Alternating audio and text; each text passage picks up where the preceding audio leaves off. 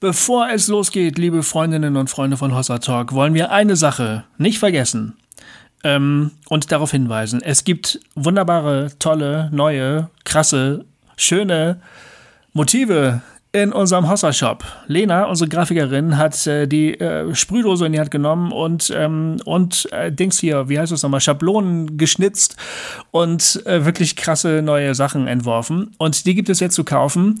Ähm, als Aufdruck für Hoodies oder für T-Shirts oder für äh, Nasenschutz, Masken, Tassen und so weiter und so weiter. Schaut euch das mal an auf hossa-talk.de, da gibt es die Seite Hossa Shop. Da findet ihr alles, das müsst ihr gesehen haben. Ähm, das war's aber schon und jetzt viel Spaß mit der neuen Folge.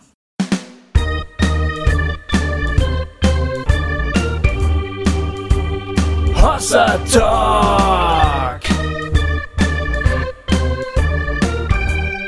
Jay und Goofy erklären die Welt.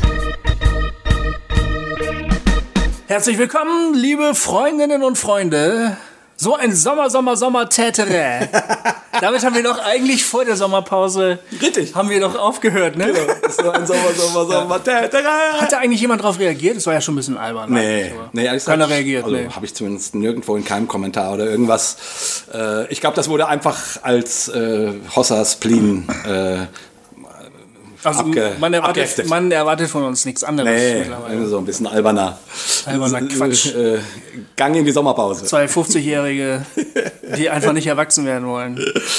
Ja, das, das, das ist übrigens auch immer wieder, wenn ich drüber nachdenke, dass ich dieses Jahr 52 werde, denke ich immer, äh, das kann doch gar nicht sein. Und wenn ich dann mich vom Spiegel sehe und meinen dicken Bauch sehe, und dann denke ich immer, äh, wann ist das denn eigentlich passiert? Das denke ich auch immer. Das kann doch gar nicht Genau. sein. Ich, ich, ich habe doch mal coole Musik gemacht. Ich war doch mal cool. Ich, äh, und, und ja, ich trage immer noch ein Cappy. Und, äh, aber das habe ich schon vor 20 Jahren get getragen. Also weißt du, so irgendwie. Äh, Ich denke auch manchmal, ich gucke in den Spiegel und denke, Alter, wie konnte das passieren? ja, und ich, ich glaube, da sind die 50er auch tatsächlich, das ist, das ist genau das Jahrzehnt, wo du dich, dich langsam aber sicher damit anfreunden musst, äh, dass du in Richtung älteres Eisen gehst. Also Ja. äh, mit 40 kann man noch die Illusion ho hochhalten, man sei eigentlich noch fast 30. Aber Ich habe ja äh, meiner Mutter erzählt, äh, dass meine Frau mich darauf hingewiesen hat, dass ich meinen 50-Jährigen irgendwie begehen sollte. Ja. Und da hat meine 87-jährige Mutter gesagt, ja, ja, stimmt, das macht man heutzutage so. Die behandeln mich immer so, als wäre ich ein junger Mann, weißt du? ja, ja. Und aus ihrer Perspektive macht das ja auch Ist Stimmen. so, ne? Ja. Aber aus der Pers Perspektive meiner Söhne, äh, Ja, genau. Meine Kinder ja auch. Ne? Äh, wie war das? Äh, mein Sohn hat jetzt diese Woche Geburtstag und er hat uns gesagt, äh, ja, also ne, als die Frage war, und was wünscht äh, dir? Ähm, bitte keine Klamotten, die die über 40-Jährige aussuchen. Damit waren wir natürlich raus. Ja. Kinder, ich wünsche mir Gesundheit und ein langes Leben. ja,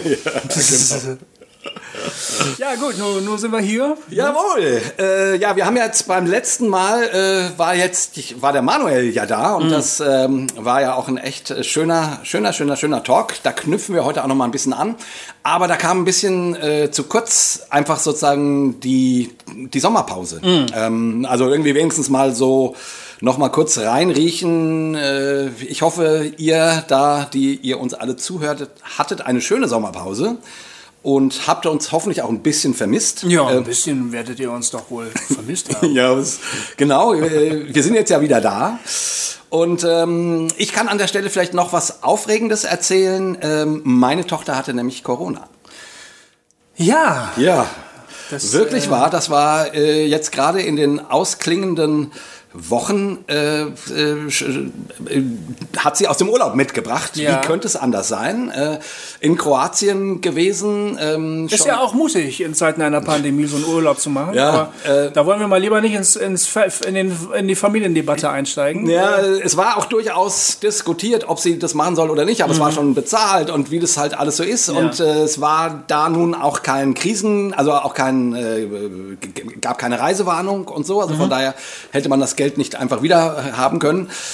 Sie hat sich also auf jeden Fall, ist ja auch nun schon erwachsen, ne, ist ja 19, also die hat sich äh, entschieden, machen wir, fähr, fährt mit ihren Freundinnen dahin. Und dort tauchten dann mit anderen äh, Menschen, die sie jetzt gar nicht kannte, von anderen Orten Deutschlands, äh, auch mit denen sie gar nicht viel Kontakt hatte, tauchten irgendwo Corona-Symptome aus, Ja. auf. Und dann... Ähm, äh, und dann war es so, dass wohl eine ihrer Freundinnen äh, zumindest im Kontakt war mit Menschen dort.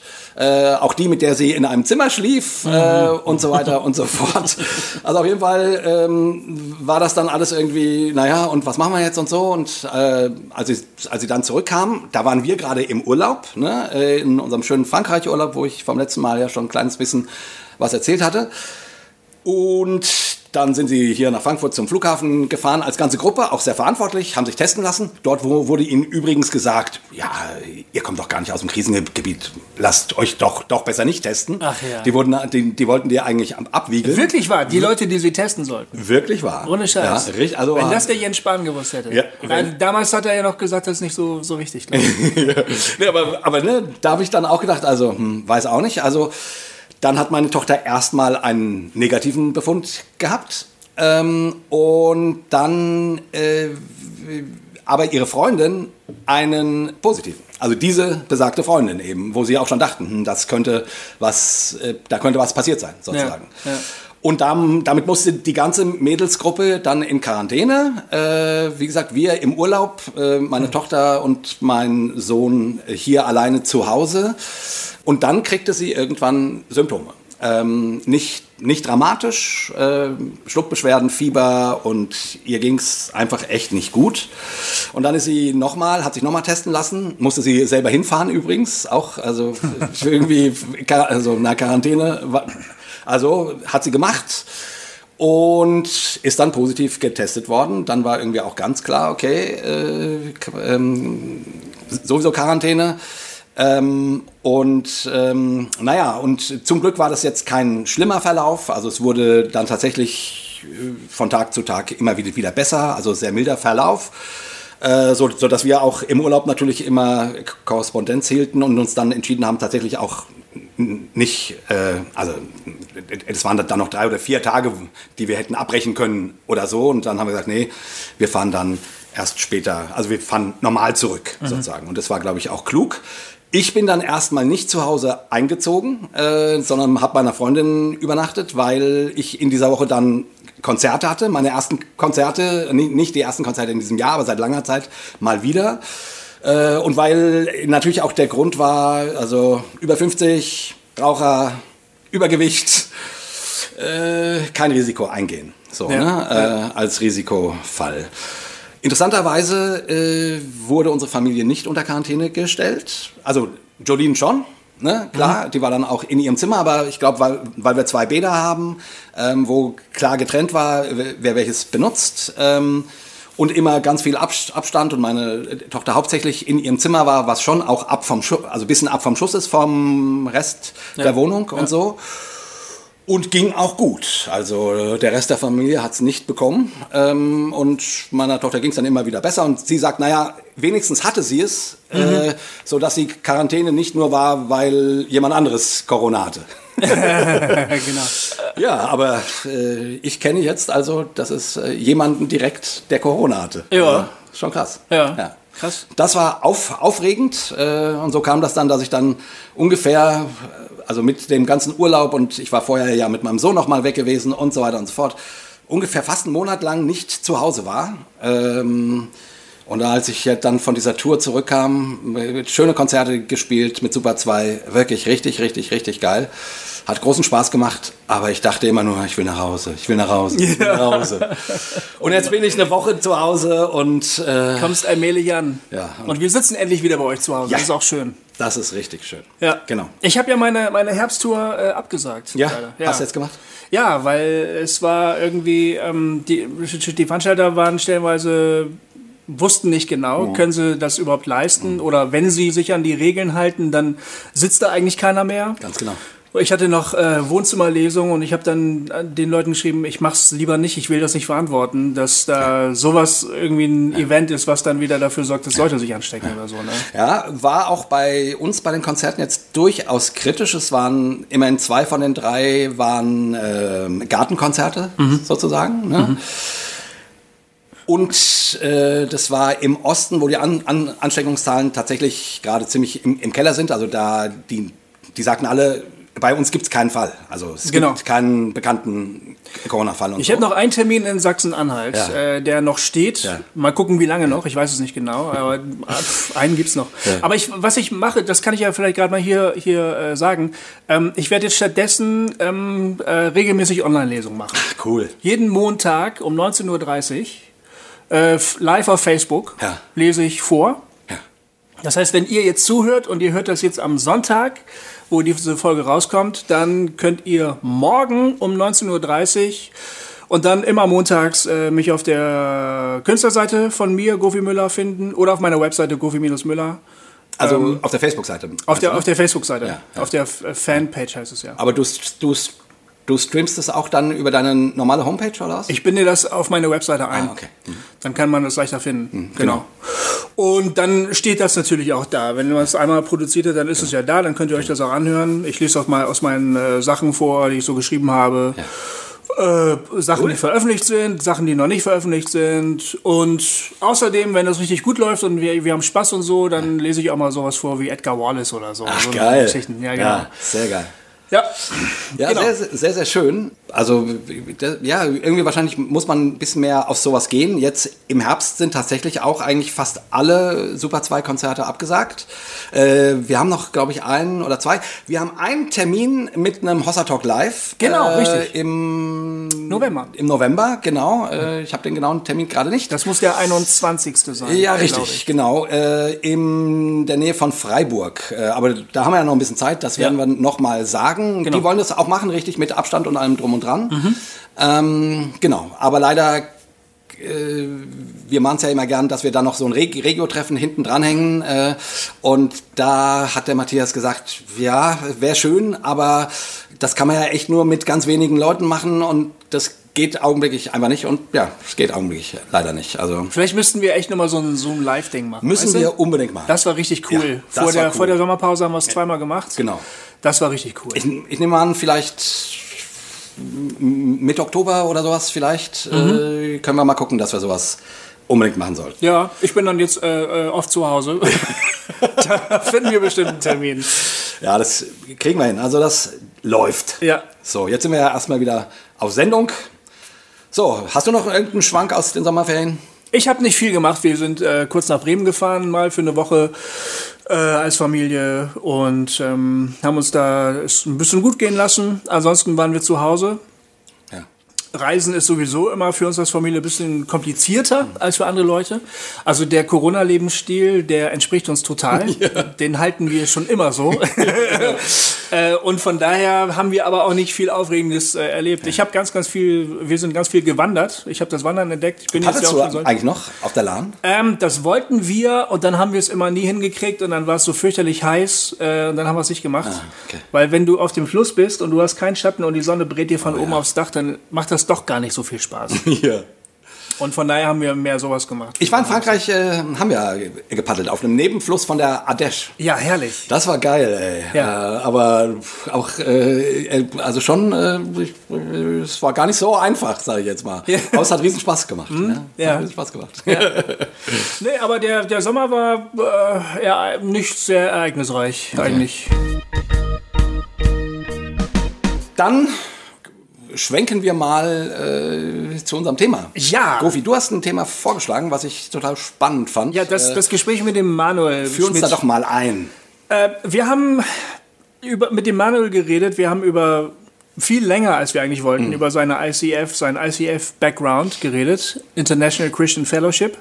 Und der Manuel hat das ähm, bezeichnet als eine Performance Church. Ja, genau. Das Konzept heißt Performance Church. Das war mir neu. Ein sehr treffender Begriff, finde ich, aber der, der, der gehört jetzt zu meinem Wortschatz. und wir haben ein bisschen auch über die Vor- und Nachteile von Performance Churches geredet. Genau. Also Performance Churches, damit könnte man den ICF bezeichnen, aber vielleicht auch Willow Creek, Saddleback. Genau. Alles, was so unter dem äh, Fachbegriff Seeker Service, ähm. Vielleicht auch ein bisschen attractional, attraktional ähm, ähm, zu, zu verorten ist. Ne? Also im Grunde irgendwie Gemeinden, die versuchen, Events zu kreieren, seien es Gottesdienste oder andere Formate, Ja. die für Menschen in ihrer Lebenswelt interessant sind. Genau. So, und der Begriff. Event ist schon mal wichtig. Das ist sehr, sehr eventlastig. Es sind halt Veranstaltungen, oft recht große Veranstaltungen, die sich bemühen, das so professionell wie es geht zu machen. Genau. Der, der Manuel hat da, hat da das so, so ein bisschen lustig parodiert. Der hat dann gesagt, er hat dann so, so eine normale Gemeindeveranstaltung äh, nachgespielt. Ne? Günther, hast du noch was zu sagen? nee, ich bin gar nicht vorbereitet und so. Und das hat er dann gesagt, das ist ihm immer so ein bisschen peinlich, ein bisschen unangenehm. Warum kann man sich darauf nicht besser vorbereiten? Ja. Und ähm, der Begriff Exzellenz, der ja eigentlich mehr so ein Wirtschaftsbegriff ist, der wird da ganz groß geschrieben. Genau. Das habe ich auch immer wieder bei Willow-Kongressen gehört. Genau, also für den Höchsten nur das Beste. Genau.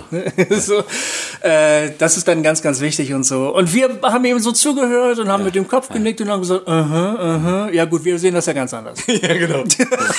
wir stehen ja auch eigentlich für was vollkommen anderes. Es war übrigens ein tolles Gespräch mit dem Manuel, oder? Also Ja, ich find, total, Das ist so total. ein klasse Typ und ich fand's, ich hatte auch äh, die ganze Zeit gedacht, oh, lass uns nicht zu lange über ICF reden und dann fand ich es aber doch gut irgendwie, Ja. weil, weil ja, genau was du gerade sagst, weil wir ja doch irgendwie für was anderes stehen. Also, ähm, ja, also irgendwie, ich muss sagen, vor diesem Gespräch mit Manuel habe ich dieses ganze Ding, was er Performance Church genannt hat, grundsätzlich nur negativ gesehen. Ja. Ähm, ich sehe es immer noch nicht sehr viel positiver, äh, weil ich andere Werte vertrete, menschlich und theologisch. Aber der Manuel hat mir eine gewisse Symp- in mir doch eine gewisse Sympathie geweckt. Also er hat eine, eine gewisse Relevanz, eine gewisse ähm, Berechtigung für dieses Ding. Äh, hat er doch irgendwie mir deutlich machen können, so dass Das ich sagen konnte, okay, mhm, na gut, ja, wenn man das so ganz bewusst will und sich dafür ganz bewusst entscheidet, okay, dann kann ich das irgendwie verstehen, dass man das wollen kann. Ja. genau. Ich würde es immer noch nicht wollen. Ich würde immer noch nicht gerne Teil von sowas sein. Ja. Ähm, aber wir haben das nicht wirklich äh, ausgeführt, weil wir sind dann auf andere Kritikpunkte gegangen und da musste er sich ganz schön, da musste er ganz schön viel arbeiten. Der arme Kerl. genau, oder wir Hat er gut gemacht, fand ich. Also, ne? Hat er wirklich gut gemacht. Ja, das ist einfach. äh, Genau, wir wollten ihm ja auch nichts. Wir hatten Nee, ja nur genau. mal Fragen und endlich den, den richtigen, den wir mal fragen konnten.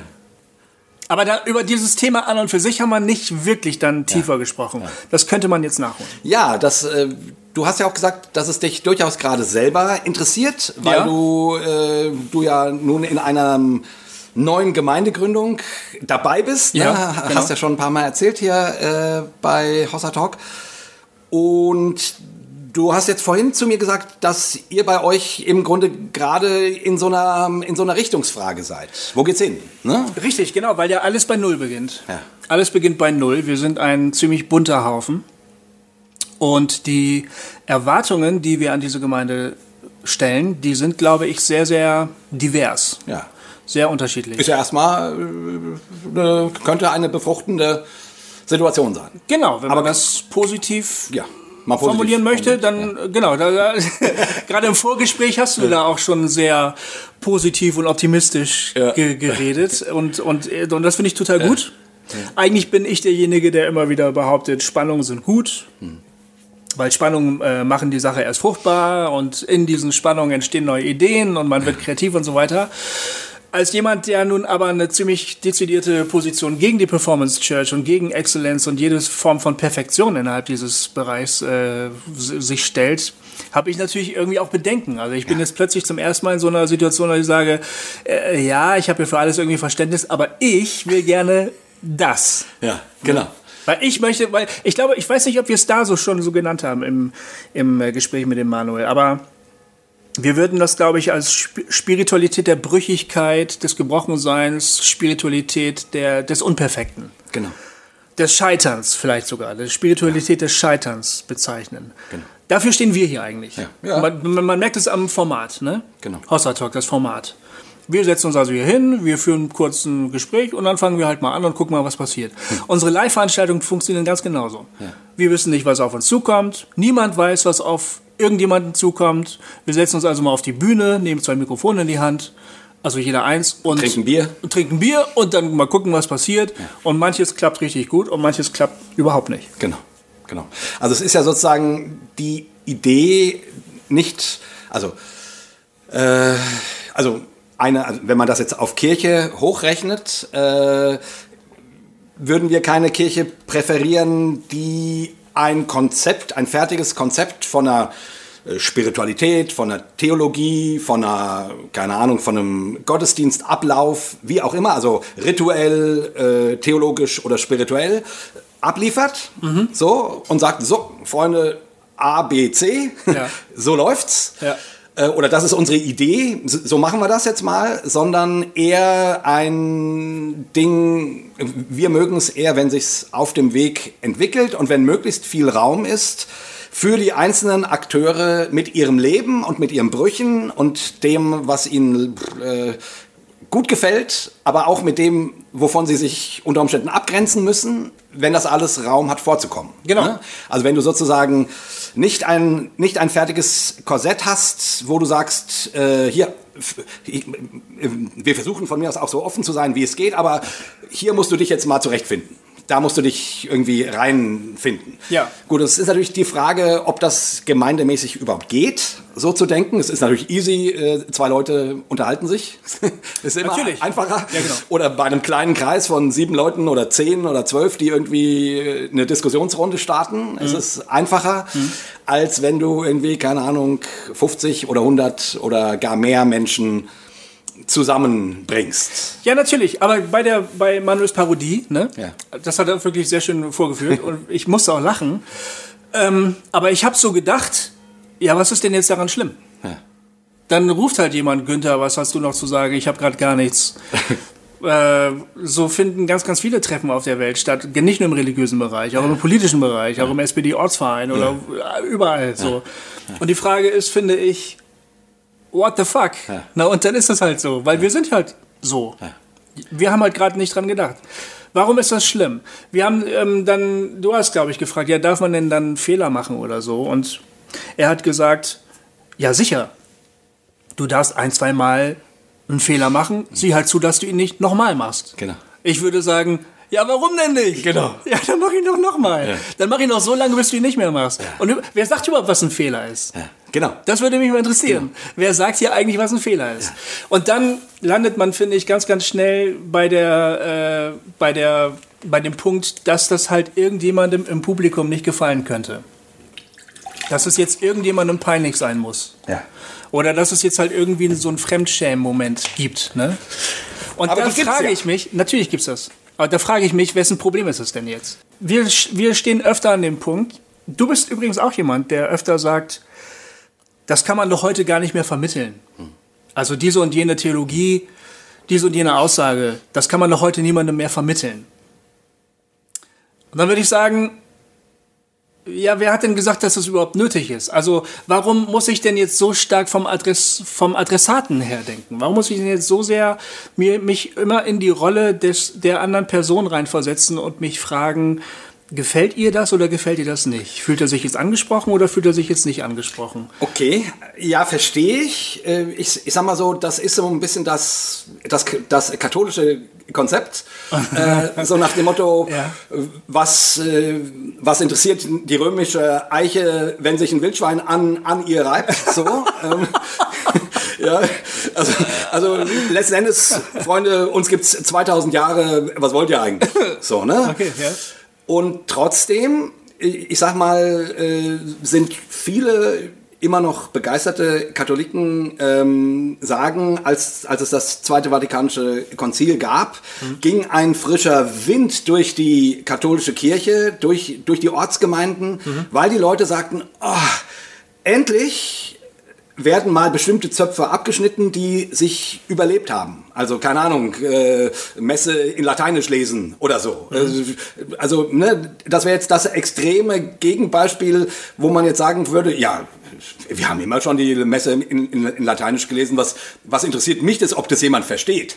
Ja, ja. Weißt du, was ich meine? Ich weiß, was du meinst. Und ich finde das einen guten Einwand. Ja. Und, die, und, die katholische, und, die, katholische, Kirche hat, äh, hat jahrhundertelang äh, genau das vertreten. Ja, das, das ist die, das ist die in Gänsefüßen heilige Sprache. Mhm. Äh, es geht mehr darum, das zu lesen und zu verkündigen, als dass du es intellektuell nachvollziehen kannst. Ja. So. Und ja. es geht mehr um das Ritual als Ganzes. Ja der Gottesdienst als geschehen, ja. als dass da jemand sagt, ah, das ist der Gedanke. So. Ja. Und ich, ich finde ich find schon, dass die Frage, ähm, kann ein Adressat irgendwas mit dem Anfang, was ich hier erzähle mhm. oder was ich formuliere, ähm, ich, ich finde schon, dass das eine Rolle spielt. Ja. Also und zwar nicht nur in der Verkündigung, ja. sondern tatsächlich auch, wenn ich ein Gebet spreche. Ich gebe dir absolut recht. Weil nicht nur Gott hört, sondern mhm. auch der Rest. Also irgendwie, irgendwie kann man das, finde ich, heutzutage nicht mehr raus, also ganz rausrechnen.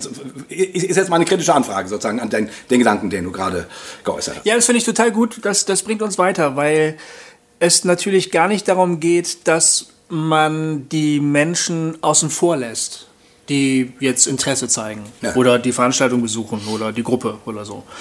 Ja, das ja, stimmt. Ich würde dir recht geben. Es geht darum, dass man sich öffnet und den Zugang erleichtert, ne? Ja. Es kann aber natürlich auch sein, dass ich von so einer glatten, perfekten Oberfläche abpralle. Ja, ganz genau. Also das Problem ist nicht nur unbedingt, dass ich die Form nicht verstehe. Ähm, ich verstehe die Form möglicherweise recht gut, wenn Günther nicht weiß, was er gerade sagen sollte oder es irgendwie zwei Minuten dauert, bis die ja. nächste Person endlich bei der Bühne angekommen ist. Ja, genau. oder das Mikrofon pfeift oder so. Ja. Das kann ich alles recht gut verstehen. Und ich gebe dir auch recht, wenn man sich wirklich ganz große Mühe gibt, ein Format zu entwerfen, was es den Leuten erleichtert, teilzuhaben, den Gedanken dahinter verstehe ich. Ne? Es kann aber auch das Gegenteil passieren, dass, die, dass es so glatt ist, so perfekt ist, dass auch die Leute auf der Bühne sich so unfrei fühlen, überhaupt das Wort Bühne, also ich meine, dass wir von einer Bühne sprechen. Yeah eben von der Performance. Ne? Ja, genau. Wenn sich Leute also, die performen sollen, so unfrei fühlen, weil sie keinen Fehler machen dürfen. Ich habe gerade ein ganz konkretes Beispiel ja. vor Augen, das ich nicht nennen darf, weil sonst irgendjemand ähm, traurig ist, wenn ich das öffentlich sage. Aber Leute, die eigentlich mal sich relativ frei offen vor einem Mikrofon, an einem Mikrofon bewegt haben, kriegen plötzlich das Flattern, weil sie nicht mehr wissen, was jetzt richtig und was falsch ist. Ne? Weil die Macher, die Regisseure der ganzen Aktion, der ganzen Performance sagen, mach bloß keinen Fehler, das ist nicht gut, wir wollen den Menschen entgegenkommen. Und dann dreht sich das Ganze wirklich auf den Kopf. Dann kriege ich so eine Wetten-Das-Geschichte präsentiert. Ganz genau wo der irgend so ein Thomas Gottschalk äh, den, den Frauen an den Arsch packt, ne? Oder sowas in der Art macht oder die ganz tollen Interviews führt. Und dann sagen wir, so muss es sein, jetzt kann auch jeder verstehen, was wir hier wollen. Ja, ja genau, denn also ich, ich bin da ganz bei dir, äh, dass ich irgendwie denke, also und das Dilemma ist natürlich, also jetzt meinetwegen, ich, ich nehme mal an, dass, dass so eine ICF-Church oder, oder Hillsong-Church äh, jetzt wahrscheinlich sagen würde, naja, aber die, die Sehgewohnheiten der Leute sind doch, wenn die Netflix oder YouTube oder auch nur im Fernsehen irgendeine Quizshow gucken, mhm. die Sehgewohnheiten der Leute sind doch, das ist alles gut ausgeleuchtet, da kommt Schlag auf Schlag, das kommt Punkt für Punkt. Die, die, also die, die Menschen sind heutzutage nicht an nicht an Fehler gewöhnt, ja. sondern dass alles gut läuft. Und so. Ist und, das wirklich so? Ja, also weiß ich jetzt, also ich will den Gedanken erstmal kurz weiterspinnen okay, ja. und, und dann kann man fragen, ist das wirklich so? Weil mhm. natürlich zum Beispiel, ähm, also jetzt gehe ich doch gleich drauf. Mir, nee, mach erstmal deinen Gedanken zu Ende. Das nee, ich wollte doch sagen, der Erfolg von einem Format wie unserem lebt ja genau davon, also oder äh, äh, gibt uns ja recht, wir machen es ja genau anders. Ja, das stimmt. Wir machen es eben, eben, eben nicht Schlag auf Schlag und alles redaktionell perfekt vorbereitet, sondern wir führen ein, ein echtes Gespräch. Und da kann es gut sein, dass wir zwischendrin uns völlig versabbeln und, äh, und daneben hauen. Es gibt natürlich Leute, die uns nicht, nicht hören können. Genau. Ja, genau. Genau. Die, die sagen, ich halte das genau zehn Minuten aus und dann, dann, dann mache ich was anderes, weil das schaffe ich einfach nicht. Ne? Aber es gibt auch eine Menge Leute, die das irgendwie, also anscheinend eine Menge, es gibt ja, also Hossa Talk hören jetzt ja nicht nur drei, sondern eine ganze Menge Leute, Ja. die das anscheinend zu schätzen wissen, dass wir an dieser Stelle eben nicht perfekt durchrecherchierte Dinge machen, Mhm. sondern äh, viel mit Bauch und, äh, und spontanem Witz und, äh, und Spontanität und so. Ja. Aber was ich sagen wollte war, ähm, ich finde tatsächlich, dass zumindest äh, eine, eine performanceorientierte Church ähm, das, als an, das, als, ähm, das als Argument anbringen kann. Dass sie sagen, naja, die Leute sind hohe Qualität gewöhnt heute. Und wenn sie in die Kirche kommen, kriegen sie dann, äh, Günther, hast du noch was zu sagen? So, ne? Und, und, und, sind, und, und kriegen irgendwie ein, anderes, also warum kann die Kirche das nicht auch leisten, auf diesem Level mitzuspielen? Da wäre gleich meine erste Krit- Krit- Kritik dran. Da haben wir ja auch mit Manuel drüber gesprochen. Ja, ist halt die Frage, wer das durchhalten kann. Ne? Das Im ist der eine Punkt, ja. Wirst du hoch bezahlt äh, für das alles fantastisch läuft. Welche Kirche kann das durchhalten? Ich, ich habe mal einen Podcast gehört von dem Gründer in England, Oasis, äh, gibt so eine, das ist so ein Sozialwerk, die aber an Gemeinden hängen. Äh, und der hat erzählt, wie die ihre Gottesdienste feiern. Und der sagt, ja, das ist Pillepalle. Wir, wir haben die ganze Woche so hart gearbeitet um, unsere, äh, um unser Sozialwerk, äh, weil wir daran glauben, dass wir Gottes Reich den Armen bringen und die, äh, und die Schulen unterstützen und alle mögliche soziale Arbeit machen. Und da haben wir alle Power reingesteckt, weil wir ja die Welt verändern wollen, was Gutes tun wollen.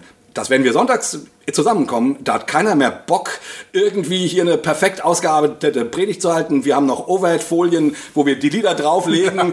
äh, Beamer, also jetzt hier Beamer und, und PowerPoint, vergiss es. Irgendjemand schrabbelt mit der Gitarre und irgendjemand sagt ein paar Gedanken und das ist unser Gottesdienst. Ja, ja. Weil er sagt, unser Fokus liegt nicht auf einer Sonntagsperformance. Und das hat mich wiederum sehr angesprochen, weil ich dachte, ja, genau, also wenn du, das ist halt die Frage, worauf konzentriert man sich und, und wofür sind Mittel und, äh, und Dinge da, dass das Fernsehen äh, so ein hohes Level haben kann, ist kein Wunder. Ja. Aber welche Gemeinde soll das bitte schön Sonntag für Sonntag schaffen? Die Frage, die ich habe, ist, ähm, wer hat gesagt, dass der Gottesdienst eine Show ist? Wo steht das geschrieben? Warum soll man das erwarten, dass wenn man einen Gottesdienst besucht, dass einem eine perfekte Show geboten wird? Ja. Das ist doch gar nicht. Äh, Natürlich, wenn jemand gar nicht weiß, was ein Gottesdienst ist und glaubt, wenn er einen dunklen Saal mit Scheinwerfern und Bühne betritt, dann würde ich sagen, das ist normal, dass diese Person jetzt eine Show erwartet Ja. irgend so ein Kinofilm oder ein Theaterstück oder ein Musical oder sowas halt, ne? Ähm, ich würde nur behaupten, dass das nicht der ursprüngliche Gedanke eines Gottesdienstes gewesen wäre. Das wäre, Gottesdienst war mal früher eine gemeinschaftliche Veranstaltung, ein Treffen, wo man gemeinsam Gott begegnet ist. Ne? Und dann hat man gemeinsam was getan, also heilige Handlungen vollzogen oder meinetwegen auch im katholischen Sinne dem Mysterium beigewohnt. Ne? Genau. dem Ritual beigewohnt. Äh, schon, schon das wird ja schon. Äh, das, also klar, die katholische Kirche hat schon auch eine Performance rausgemacht. Da gibt es ein festes Personal, das das machen darf. Zum Beispiel. Die anderen gucken halt nur zu. Ne? Und das ist irgendwie schon eine logische Entwicklung, dass dann der Altarraum, wo das Allerheiligste ist, später eine Bühne wird. Kann man auch nachvollziehen. Also die, der Wandel vom Altarraum zur Bühne. Also das heißt für mich aber, dass der dass der, das Zentrum des Geschehens rückt immer weiter weg von den Leuten, meiner Ansicht nach. Er geht erst zum Altarraum, das ist das Allerheiligste, bitte nicht betreten, das ist, das ist tabu, da dürfen nur heilige per Personen drauf. Jetzt ist es halt die Bühne, wo eben nur besonders begabte Leute und schöne Leute. Genau. Also Genau. wenn sie nicht schön sind, müssen sie begabt sein. Wenn sie begabt sind, ähm, ähm, äh, wenn sie nicht so begabt sind, sollten sie wenigstens schön sein. Genau. Ne, das ist so. Ja. Und dann muss das Ganze natürlich gut ausgeleuchtet sein, damit sich auch jeder angesprochen fühlt. Ähm, ich verstehe den Gedanken natürlich dahinter. Ich finde nur, zumindest meiner theologischen Überzeugung von dem, was ein Gottesdienst ist, widerspricht das sogar. Ja. Ich sehe, ich sehe einen Widerspruch. Bei mir auch. Ich würde noch nicht mal von einer Geschmacksfrage sprechen. Ich würde sagen, das entspricht nicht meiner Theologie. Ja. Das ist also, härter kann ich es gar nicht formulieren eigentlich. Ja, genau. Ich, ich finde es auch, äh, also ich sehe es ähnlich. Ich bin ja nun, also genau, ich, ich bin ja aber nun auch in der Gemeinde, äh, die, äh, die irgendwie als landeskirchliche Gemeinde irgendwie ähm, gerne eine Performance Church wäre. oder, oder die Performance Church der Landeskirche. Äh, halt immer ein bisschen daran scheitert, dass in der Landeskirche die Leute halt nicht mit sich machen lassen, was, sie, äh, was die Kirche will. Ja, oder was die, äh, also ne, die, die, die, äh, das Schöne ist, äh, das hat die Landeskirche ge geschafft. Es sind zwar nicht mehr so viele Menschen wie in der Freikirche da, aber im Großen und Ganzen sind die Menschen mündig. Und die Menschen en entscheiden, das will ich in die Gemeinde geben und das will ich nicht in die Gemeinde geben. Hiervon bin ich Teil, hiervon bin ich kein Teil. Äh, damit identifiziere ich mich, damit ide- identifiziere ich mich nicht. Also sprich, dieser, dieses, das, was du gerade bei so jungen, dynamischen Gemeinden, die eher in so eine Performance-Richtung gehen, ja hast, da ist ein unglaublicher, also, oder, also zumindest, zumindest nehme ich das von außen wahr, ein unglaublicher Identifikationsdruck da. Ne? äh, Du musst die Leute heiß machen. Wir mit, hier mit Jesus werden wir hier die ganze Umgebung um, umkrempeln und äh, engagier dich und sei dabei und, und du, du machst die Leute heiß, aber es geht auch immer darum, sie, sie quasi also für das Konzept heiß zu machen. Also dass die Leute sozusagen dann wirklich alles geben. Und darüber haben wir ja auch mit Manuel gesprochen, das ist menschliche ressourcenmäßig echt teuer, äh, was da Leute leisten müssen. Und wie gesagt, das kannst du Anfang 20 ge geil stemmen und dann findest du es voll geil und so, aber irgendwann wird das immer schwieriger sozusagen. Ähm, Und dann brauchst du entweder einen neuen Zugang an 20-Jährigen, so, äh, oder du musst dich um, umstellen. Und hat Manuel ja auch gesagt, dass das durchaus jetzt auch langsam, aber sicher beim ICF passiert, dass da Umstellungen geschehen müssen, weil die merken, okay, äh, äh, man kann nicht mehr erwarten, dass man nachts um drei die Leute, dass die Leute Boxen schleppen und so. Was ich sagen will ist, ähm, du, also, ähm, ähm, genau, also ich, bei uns in der Gemeinde ähm, haben wir tatsächlich, würde ich sagen, so zwei Seiten. Die eine Seite, und, es, und ich meine nicht, die stehen gegeneinander, wir versuchen das miteinander zu denken. Ne? Ähm, wir wollen gerne nachvollziehbare, schöne Gottesdienste haben, möglichst mit toller Musik und äh, bei unseren ähm, Seeker Services, ne, die heißen bei uns äh, Go Special, gelingt das, finde ich, auch echt gut mit, mit Licht und allem drum und dran und sowas. Ähm, und irgendwie, äh, also das so ähm, kundenfreundlich, wie es geht, zu machen. Ja, ja, ja. Ist, ist ja ist, ist schon, finde ich, auch ein komisches Wort für eine Kirche. Mhm. Auf der anderen Seite verstehe ich es auch. Habe ich ja vorhin gesagt. Ich verstehe, dass der Gedanke da ist, man möchte, dass der Adressat was damit anfangen kann. Ja. So. Und auf der anderen Seite sind wir aber auch eine landeskirchliche Gemeinde, die möglichst eine, eine theologische Vielfalt abbilden möchte und die irgendwie und wo irgendwie klar ist, dass dass in den Bands nicht nur Profimucker spielen können, weil wir gar nicht so viele Profimucker haben. Ähm, ähm, und auch wenn es sicherlich bei dem einen oder anderen Gelüste gäbe, dass dann nur noch Profimucker stehen, ja, haben wir ja gar nicht. So, also, ähm, also äh, man muss, also aus meiner Perspektive zum Glück auch mit dem Leben, was da ist.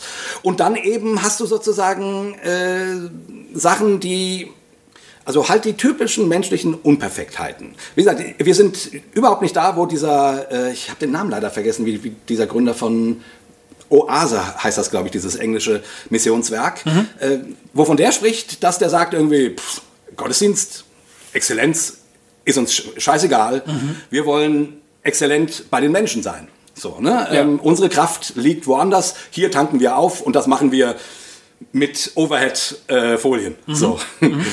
Äh, aber ich würde sagen, wir haben so eine Zwischenposition. Und das finde ich eigentlich auch ganz gut. Also ich finde schon, ich persönlich finde den Gedanken nicht ganz unwesentlich, dass jemand, der von überhaupt nichts weiß, das erklärt kriegt, was hier gerade passiert. Das stimmt. Aber braucht es dafür so eine gute Performance? Ja, das weiß ich nicht. Also ich, ich würde mal sagen, ähm, äh, nee, brauchen tut's die nicht.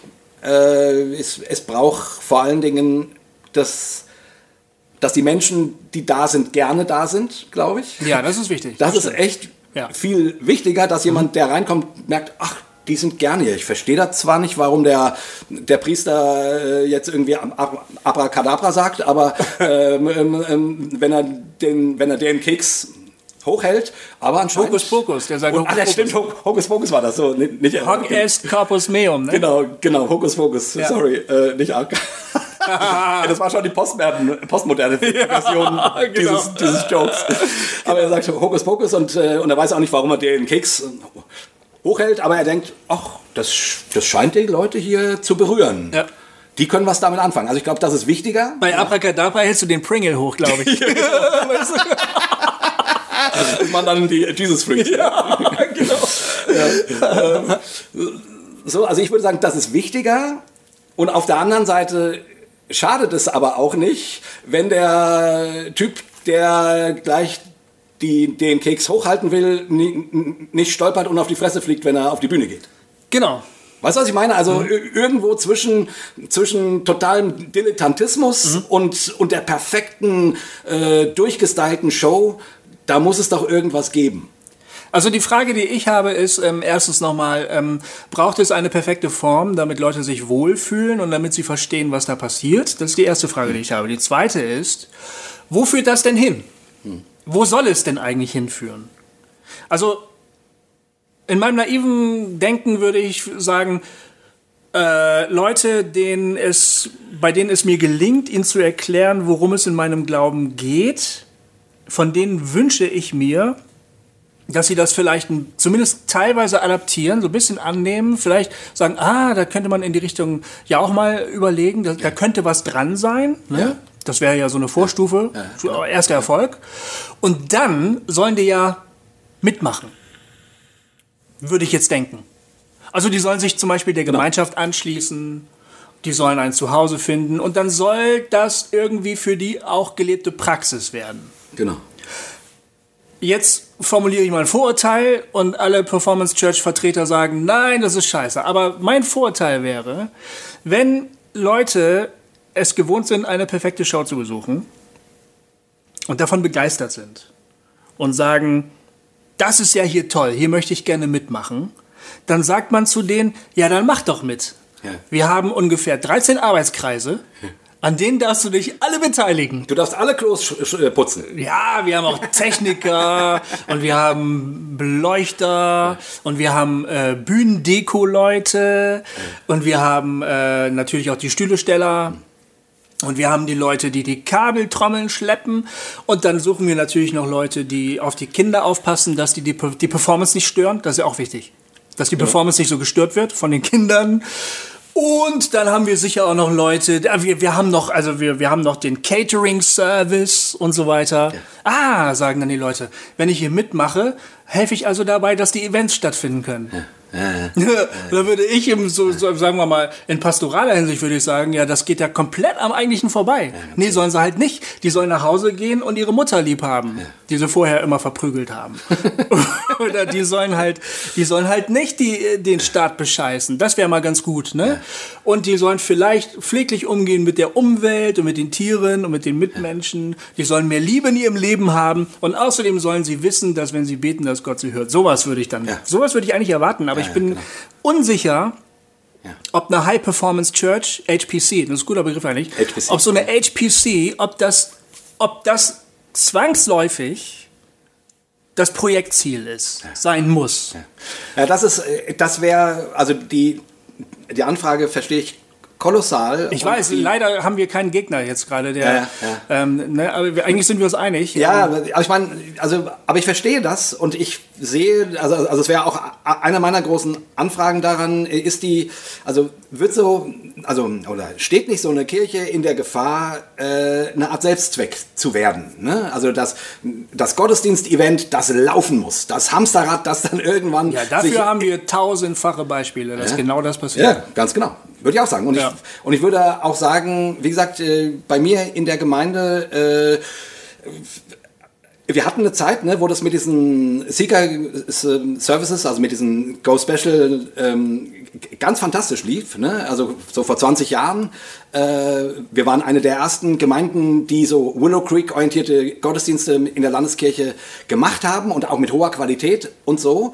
Und wir hatten dann zum Teil drei Gottesdienste. Äh, mhm. Und das ist echt, also zwar nur einmal im Monat, ne, aber dann irgendwie, ich weiß gar nicht, 16 Uhr, 18 Uhr und 20 Uhr. Mhm. So, und das kannst du dir vorstellen, für so eine landeskirchliche Gemeinde ist das schon ein, ein ganz schönes Ding. Oh ja da war natürlich auch, eine, auch ein unglaubliches Fluidum da, weil, das, das weil die Leute kamen mit Bussen von überall her, um, um sich das anzugucken. Und, und da waren quasi jedes Wochenende, also nee, ähm, einmal im Monat, äh, wenn wir diese Veranstaltung hatten, über 1000 Leute insgesamt da. Mhm. Ne, was hier für so eine Dorf Kirche ja echt ein ganz schön großes Ding ist. Das ist super, so, das ist ne? auch ein tolles Prestigeprojekt für die Kirche auch, ne? Ja, ja, genau. Ja, genau. Also die also, EKHN war bestimmt dankbar, das, oder? Das, äh ja, nee, kann man so an nicht sagen, weil okay. die EKHN ist ja sehr, äh, sehr liberal. Ja. Und die hat das, äh, also die fanden das, also da gibt es natürlich auch immer solche und solche, die fanden das einerseits gut und auf der anderen Seite war das denen alles viel zu modern. Also, sorry, Evangelische Kirche Hessen-Nassau. Genau. Das nur, äh, nur kurz äh, ja. für alle Baden-Württemberger. Ja. Und, und dann war es denen dann äh, aber auch wieder zu, von der Frömmigkeit dann zu unrituell und, und nicht, äh, und ein bisschen zu evangelikal und so, ne? Also zu, zu sehr, äh, auf den, auf den persönlichen Menschen zugeschnitten und so. Also die, die hatten damit äh, zum Teil sogar auch große Schwierigkeiten. Auf der anderen Seite konnten die natürlich auch nichts sagen, weil irgendwie tausend Leute, äh, das muss erstmal einer nachmachen. So, ne? Stimmt, ja. Aber das ist durchaus mit Spannungen. Mhm. Aber was ich sagen wollte, damals war das so eine, also zumindest einmal im Monat so eine High-Performance-Sache. Mhm. Und das war die Leute schwärmen heute noch von dieser Zeit. Ach, damals, als wir hier und da, da, da und da kamen noch und la und, und so, ne? Ähm, das ist so wie die gute, die gute alte Zeit. Ja, ja. Die beschworen wird. Ja. Aber das ließ sich nicht 20 Jahre, 25 Jahre lang durchziehen. Das geht nicht. Und auch die, auch die Gemeinde kam irgendwann an den Punkt, dass sie gesagt hat, ja, aber äh, es gibt doch auch noch andere Felder. Ne? Mhm. Es wurden Theatergruppen gegründet. Gut, die konnten dort dann spielen, aber die wollten dann auch mal selbst ein Theaterstück aufführen. Mhm. Und dann, äh, dann gab es die Musikarbeit und die, und die Kinder- und Jugendarbeit. Da wurde viel äh, rein in, investiert. Aber wenn du in die eine Sache deine Energie steckst, kannst du sie nicht mehr in die andere stecken. Mhm. Und so. Und heute sind wir viel breiter aufgestellt. Ähm, aber, äh, also, und ich würde sagen, gut. Und wie ich das vorhin sagte, äh, mündige Menschen sagen an irgendeinem Punkt, du, nee, sorry, ich möchte mit meiner Band nur einmal im Vierteljahr spielen. und du sagst, äh, und, und wer spielt beim Rest? Das ist mir egal. So, und dann musst du halt gucken, wie du damit klarkommst, äh, ähm, weil Menschen so mündig sind, dass sie sagten, du, nee, nee sorry, wir, wir müssen uns, ich muss mich auch um meine Familie kümmern und, und wir wollen eine, eine gute Qualität abliefern, deswegen proben wir intensiv für unsere Gottesdienste, aber dann, dann ist nicht mehr als einmal im Vierteljahr drin. Ja. So, und dann brauchst du halt mehrere Bands mhm. und so weiter und, und so fort. Und das ist, äh, also, also, also dieses High-Level durchzuhalten, ist echt schwierig, wenn du deine Gemeinde breiter aufstellst. Ähm, und ich bin froh drum, weil man sozusagen, weil dann, äh, weil, wie gesagt, die gute alte Zeit durchaus auch eine sehr anstrengende Zeit war äh, und Menschen, ähm, da auch ganz viele Menschen irgendwann die Gemeinde wieder verlassen haben. Ja. Was du bei solchen HPC äh, Gemeinden ja immer wieder hast. Ja. Äh, ne? Und dann wird gesagt, wir sind ein Durchlauferhitzer. Ähm, das stimmt, das kenne ich. Ja, ja. und es wird dann so gerechtfertigt und dann gehen die woanders hin und bringen das, was sie bei uns gelernt haben, dort mit ein. Genau, das kenne ich auch. Das kenn ich auch ja. Dieses Ding, aber es, ist, aber es ist doch grundsätzlich irgendwie ein Scheißmodell, wenn du irgendwie den Menschen keine Heimat bieten kannst. Also, weißt du, ich habe ein, hab ein gewisses Verständnis dafür, dass Leute davon auch schwärmen. Mhm auch im Rückblick schwärmen oder so. Und ich weiß auch, dass uns jetzt Leute zuhören, ja. die ähm, in Landkreisen sitzen, wo sie ziemlich vereinzelt sind, auch als gläubige Menschen. Nicht nur als sogenannte progressivgläubige Menschen, ja. sondern überhaupt als gläubige Menschen. Ja. Und die kennen also ihre Versammlung, da sind dann immer so fünf bis zehn maximal. Ne? Und wenn die mal so eine große Veranstaltung besuchen, Da kriegen die leuchtende Augen. Ja, weil die dann endlich nicht mehr so eine kleine Minderheit sind, sowas Unbedeutendes, Irrelevantes, worauf, wo alle denken, ihr spinnt ja sowieso, sondern da sind sie Teil von was Großem. Und dass das jemand äh, schön finden, findet, das kann ich ja total nachvollziehen. Ich kann mich sehr gut daran erinnern, als ich äh, noch Jugendevangelist gewesen bin und in Sachsen-Anhalt äh, mal gesprochen habe. Und das war eine Jugendwoche, die, die Jugendlichen haben sich getroffen, die kamen aus dem ganzen Bundesland. Und da waren endlich viele. Ne? Da waren, naja, 70 Ja. oder 80. Und das war für die, oh, das war ein Erlebnis, ne? Da hat eine Band gespielt, wir hatten eine Bühne, das waren tolle Lichter, das war ein Zelt, die Bühne war natürlich alles schwarz verkleidet, wie so ein Rockkonzert. Und dann haben wir darüber gesprochen, was passiert, wenn ihr wieder nach Hause geht. Ja, ich habe nur so einen Schülergebetskreis.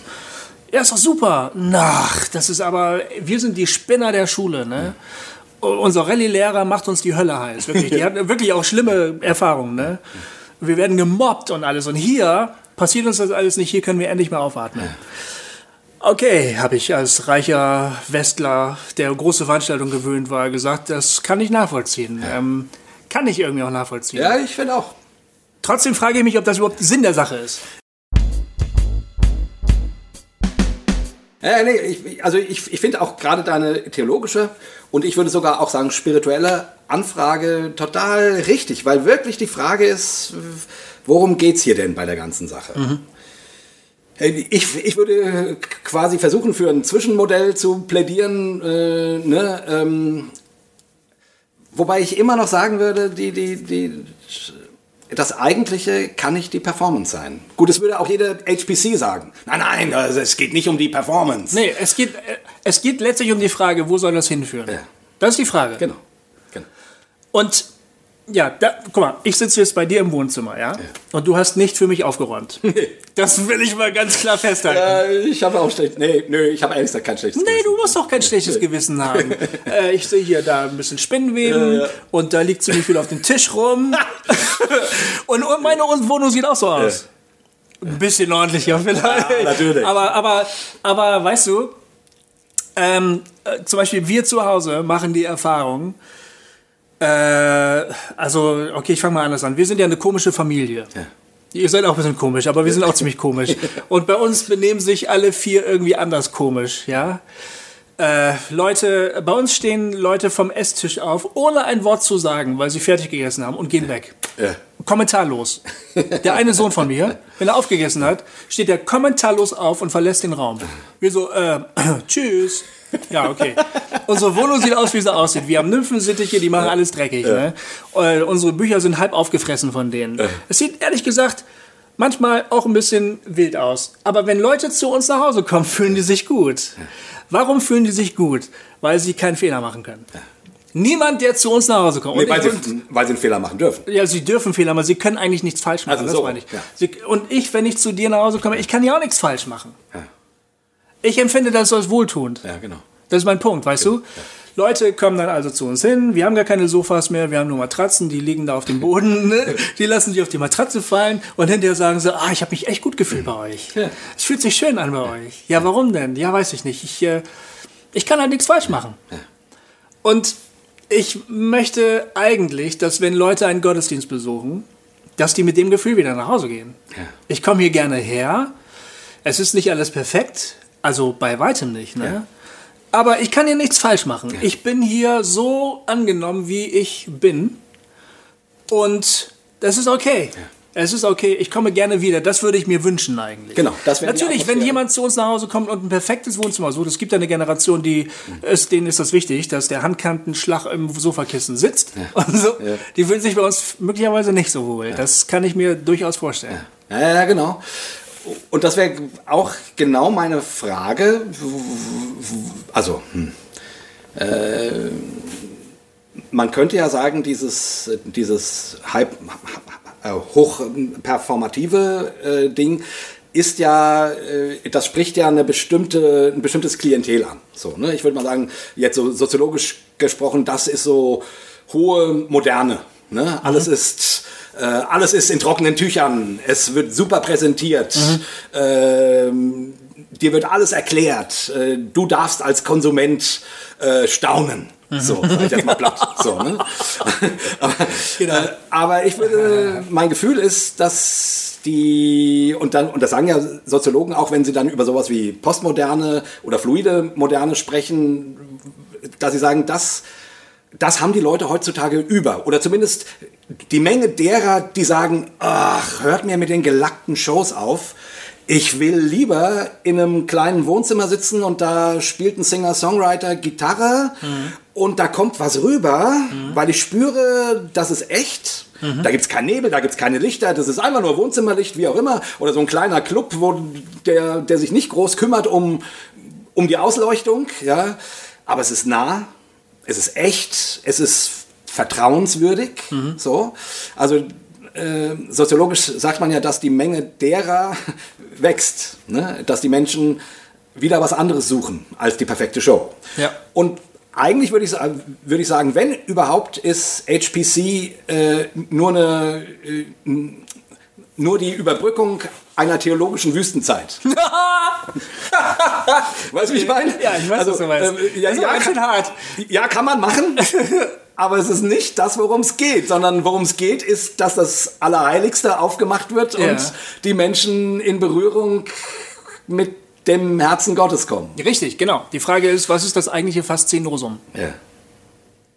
Und da sagen auch HPC-Vertreter, klar, ja. die Begegnung mit dem lebendigen. Gott. Genau. Klar, das wollen die ja auch. Genau. Ne? Genau, also es ist logisch, die wollen nicht eine perfekte Show machen, sondern die wollen, also das Ansinnen ist über eine tolle nennen wir es mal Show oder äh, eine tolle Performance, die würden ja nicht sagen, das ist eine Show, mhm. so, ähm, soll die Möglichkeit erleichtert werden, mit dem lebendigen Gott in Berührung kommen. Das ist der Gedanke. Genau, und die sagen, ähm, die Performance ist die Brücke. Ne? Das ist ja der Punkt. Also die Leute sollen eine, einen Zugang finden, damit sie dann das eigentliche Erlebnis, worum es eigentlich geht, machen. Ja. Ich frage mich halt nur, wenn man alles so gut durchchoreografiert, ne? Hat die Gottheit dann überhaupt noch die Möglichkeit, irgendwas zu machen?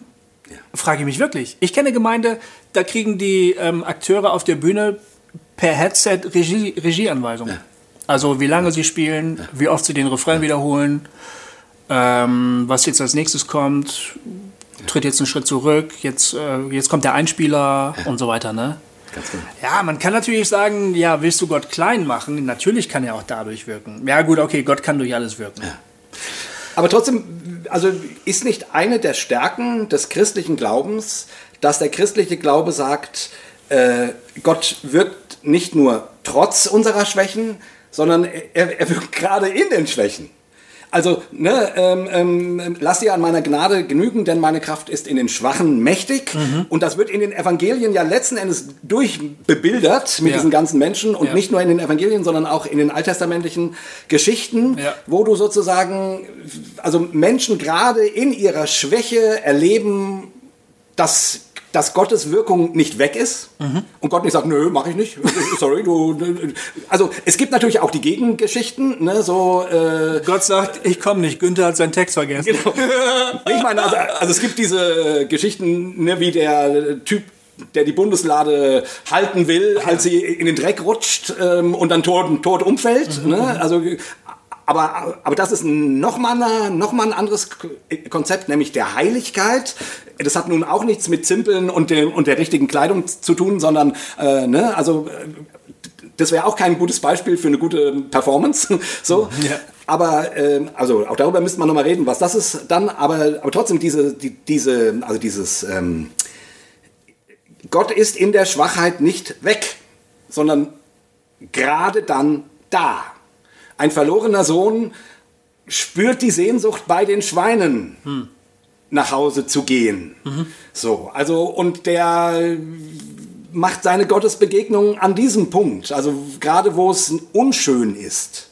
Also ne, diese und dann wiederum auch die ganze Frage, wie, wieso muss das alles immer so schön sein? Wieso, wieso, also hat nicht äh, eine eine Religion, die einen gekreuzigten im Mittelpunkt hat, hat er nicht gerade auch das Hässliche und das Kaputte und das, äh, und das Fragezeichen und das nicht, also das nicht Heile, das Kranke, das, das, was schief geht.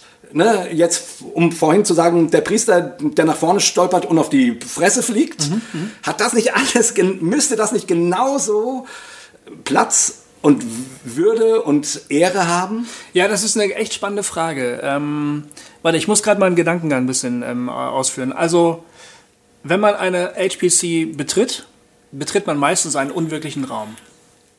Also der Raum ist so hergerichtet, normalerweise oder häufig, dass der sich von der, vom Alltag unterscheidet. Ja. Das ist, glaube ich, wichtig, diese, diese, der Unterschied zum Alltag. Ist in der normalen Kirche aber auch so. Genau, da wollte ich, wollte ich gleich hinkommen. Ähm, und das hat, hat nämlich biblische Vorbilder.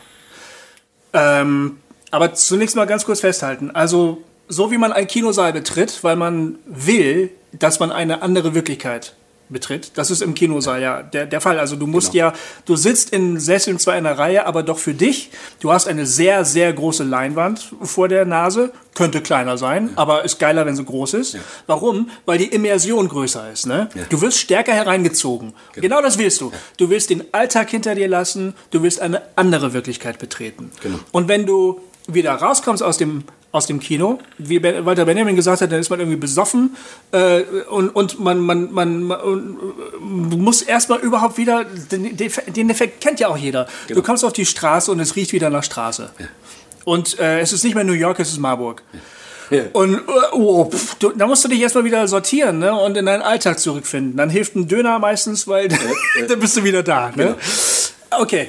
Ähm, das machen wir also im Gottesdienst auch. Wir versuchen einen Unterschied zu schaffen zwischen dem Alltag und der, so, jetzt sagen wir, der heiligen Wirklichkeit. Wir versuchen also vielleicht an etwas anzuknüpfen, was der Tempel in Jerusalem auch versucht hat. Ja. Man betritt von Hof zu Hof sozusagen mehr und mehr eine andere Wirklichkeit und die wird ganz stark bildhaft dargestellt. Durch die heiligen Geräte, durch die Räume, durch den Vorhang, durch den Altar und so weiter und so fort. Der Vorhof. Und das der, Personal mit den das Zimpeln Personal und so. ne, und den Gewändern. Es gibt so. den Vorhof der Heiden, Genau. es gibt den Hof der Frauen, es gibt den Männerhof, es gibt das Allerheiligste, es gibt das Heiligste des Allerheiligsten. Das ist richtig so, so ein Stufen, genau. Stufenablauf. Und mehr und mehr wirst du hineingezogen, dem Menschen wird das Bild vor Augen gestellt. Achtung, sie verlassen den, Plan den Planeten Erde, Genau. herzlich willkommen im Himmel. Und dann geht man wieder langsam zurück und dann ist man wieder auf der Erde angekommen. Das ist sozusagen das ähm, hochreligiöse Konzept. Ne? Genau. Die Kirchen haben das auch gemacht. Genau. Wobei wir festhalten müssen, ganz kurz noch dazwischen, dass erstmal dazwischen Pfingsten war. ähm, Jesus gesagt hat, der Tempel wird sowieso abgerissen. Genau. Und wir treffen uns jetzt alle in Privathäusern. Und es wird weder im Tempel noch, noch auf den Bergen, sondern im Geist und in der Wahrheit angebetet. Richtig. Ne? Im Johannesevangelium. Genau, und dann formt sich die Kirche und schafft wieder heilige Orte. Sie orientiert sich dabei an den heidnischen Götterkulten. Ähm, das heißt, es gibt plötzlich wieder heilige Bereiche, es gibt wieder Altäre, es gibt wieder heiliges Personal, die sich durch Kleidung auszeichnen und so. Das kannte man aus den heidnischen Götterkulten. Man hat sozusagen, wenn man so will, den Tempel wieder ins Boot geholt. Genau. Und heute sagen wir, ja, das machen wir auch so. Wir schaffen so einen heiligen Raum, in dem man das Heilige wirklich spüren kann. Ich frage mich nur, ob das nicht komplett dem entgegenläuft, was das Neue Testament beschreibt. Ja. Und ich behaupte, ja, genau das tut es. Ja, ja ich, ich bin da mit dir. Also die, die äh, ich bin da mit dir. Ich, ähm, die, die Schwierigkeit bei einer, äh, bei einer Gemeindeorganisation oder, oder bei einer Gottesdienstorganisation, du musst ja trotzdem irgendwie sagen, okay, die und die Band spielt heute, das ist der Predigtext, äh, irgendwie der Prediger äh, bereitet sich drauf vor. Ich meine, es gibt ja auch die pfingstlichen Beispiele, wo dann, keine Ahnung, irgendwer aufsteht und, und sagt, äh, der Herr sagt mir gerade das und das und hält dann so eine spon spontane Predigt und alle, alle Blicke gehen immer weiter auf den Boden und alle denken, oh, halt doch's Maul, halt doch's bitte das Maul, das ist so furchtbar, das hast du letzte Woche schon gesagt. So, ne? Also es gibt, also ne? Also, wo man sagt, irgendwie, naja, Vorbereitung hat schon auch seinen Sinn ne? ähm, ähm, und, und hilft, äh, dass nicht alles zum zehnten Mal oder, oder, dass, ich, oder dass jemand sein Lieblingspferd ununterbrochen reitet und so. Ne? Und auch, auch, auch theologische Bildung hat seinen Sinn, ne? weil sonst manchmal echt Grütze äh, erzählt wird und, und so. Ne? Also, genau, und derjenige, der seinen Freund mitgebracht hat, raunt ihm dann zu, hey, es ist nicht immer so. Genau. Also manchmal ist es hier auch echt schön.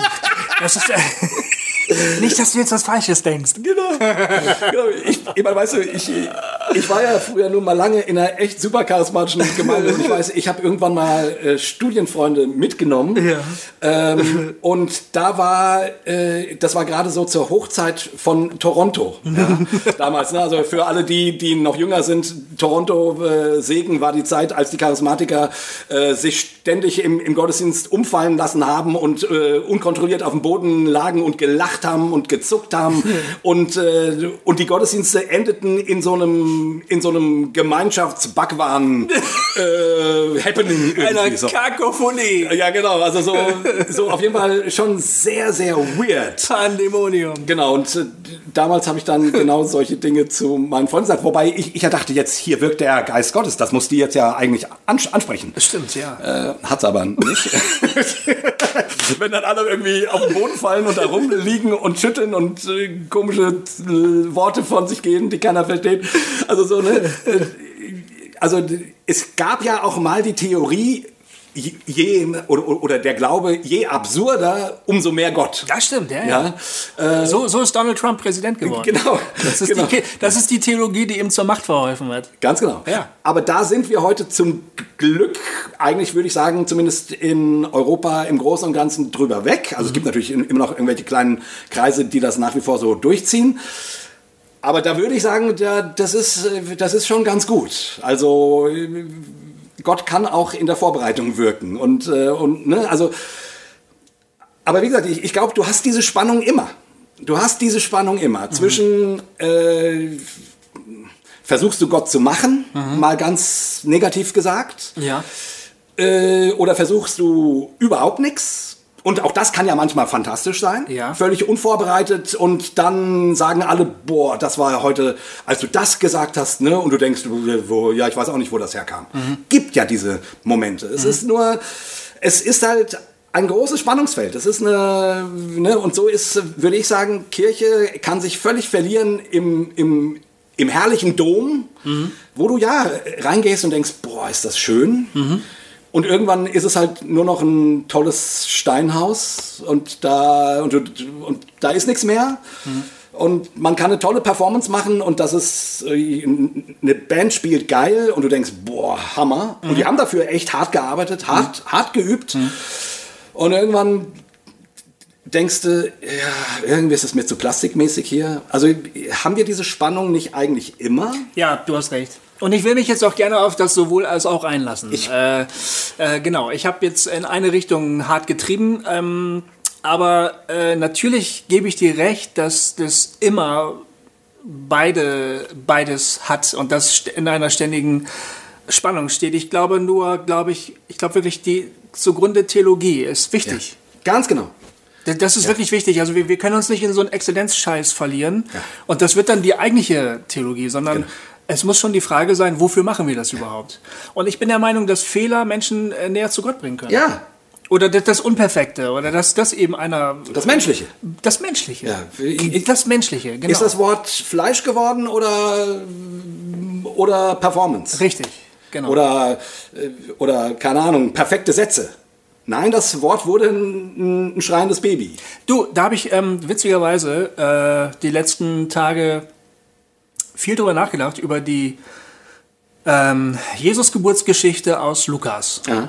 Ähm, ich habe das mal so ganz ähm, anachronistisch gemacht. Ich habe über, über Halbsätze und über Halbverse nachgedacht. Äh, das fand ich mal ganz interessant, ähm, es mal wieder so zu machen, wie man es nicht machen soll, dass man sich immer nur so, so Satz- und Versfetzen rausnimmt und darüber meditiert. Aber Ja. ich bin immer nur daran hängen geblieben. Zum Beispiel an der Auslage, ähm, legte ihn in eine Futterkrippe. Ne? Ja. Das fand ich, wieso, ich habe gedacht, wieso eigentlich Futterkrippe? Ja. Und warum ist das jetzt wichtig? Ja. Oder ist das wichtig? Kann Zufall gewesen sein. Aber nehmen wir mal an, es ist wichtig. Welches Bild ist das jetzt eigentlich? Futterkrippe, ne? Okay. Und dann bin ich hängen geblieben an dem, die Engel kommen also. Es wird zweimal erwähnt. Maria äh, wickelte Jesus in Windeln und legte ihn in eine Futterkrippe. Dann kommt der Engel äh, zu den Hirten und sagt, ihr werdet finden, ein Kind in Windeln gewickelt und in eine Futterkrippe gelegt. Schon, schon wieder. Das Sagt er auch? wird beides mal gesagt. Ehrlich? Ja. Und dann habe ich gesagt, muss ja wichtig sein. Beim ersten Mal hätte ich jetzt noch gedacht, ist vielleicht ein Zufall. Ne? Also ist halt so realistische Beschreibung. Ne? Wir sind alle voll dabei. Ist irgendwie Lokalkolorit oder so. Der Engel sagt es aber auch. Das ist ein Zeichen. Ein Zeichen, an dem sie den Messias erkennen, dass er in Windeln gewickelt ist. Ja gut, habe ich gedacht, klar, man wickelt Kinder in Windeln, ist ja logisch, ne? Warum wickelt man die in Windeln? Ja, weil sie überall hinkacken. Okay, das ist interessant, habe ich gedacht. Das ist also ein Messias, der ohne Windeln überall hinkacken würde. Der, diese Hilflosigkeit, die das widerspiegelt, ja? Also natürlich, er ist neugeboren, er kann auch noch nicht seinen Stuhlgang kontrollieren, ist ja klar, logisch, ne? Hätte man sich aber auch vorstellen können, wenn der Messias geboren wird, kann er vielleicht ohne weiteres reden, sprechen, laufen und kacken. Wann und wo er will. Ja, genau. Hätte man sich ja vorstellen können. Genau. Wahrscheinlich leuchtet er auch nachts oder so. Ja. Ne? Ja, genau. Von alleine. Dass man nie wieder eine Lampe braucht. Aber das ist ja nicht der Fall. Es ist ein Baby. Es ist ein Baby. Er leuchtet nachts. Weißt du, es ist ein Baby, der braucht Windeln, sonst kackt er überall hin. Diese Hilflosigkeit, die das ausdrückt. Also der Engel sagt mit anderen Worten, geht da und dahin, ihr findet einen vollkommen hilflosen Messias vor. ja. Und ich da sollte man mal drüber nachdenken, was das wohl bedeutet. Ja. Dass der Messias so hilflos ist, in, zu dem Zeitpunkt, wo er in die Weltgeschichte eintritt. Was macht mir das wohl sagen? Da habe ich drüber meditiert, ne? Ja, ja, ja. Und das ist genau der Punkt, glaube ich. Ja, das ist genau die Frage, die uns jetzt gerade beschäftigt. Das sozusagen. Menschliche, das menschlich allzu Menschliche. Ne? Also Gott nimmt sich heraus, dadurch zu sprechen. Ja.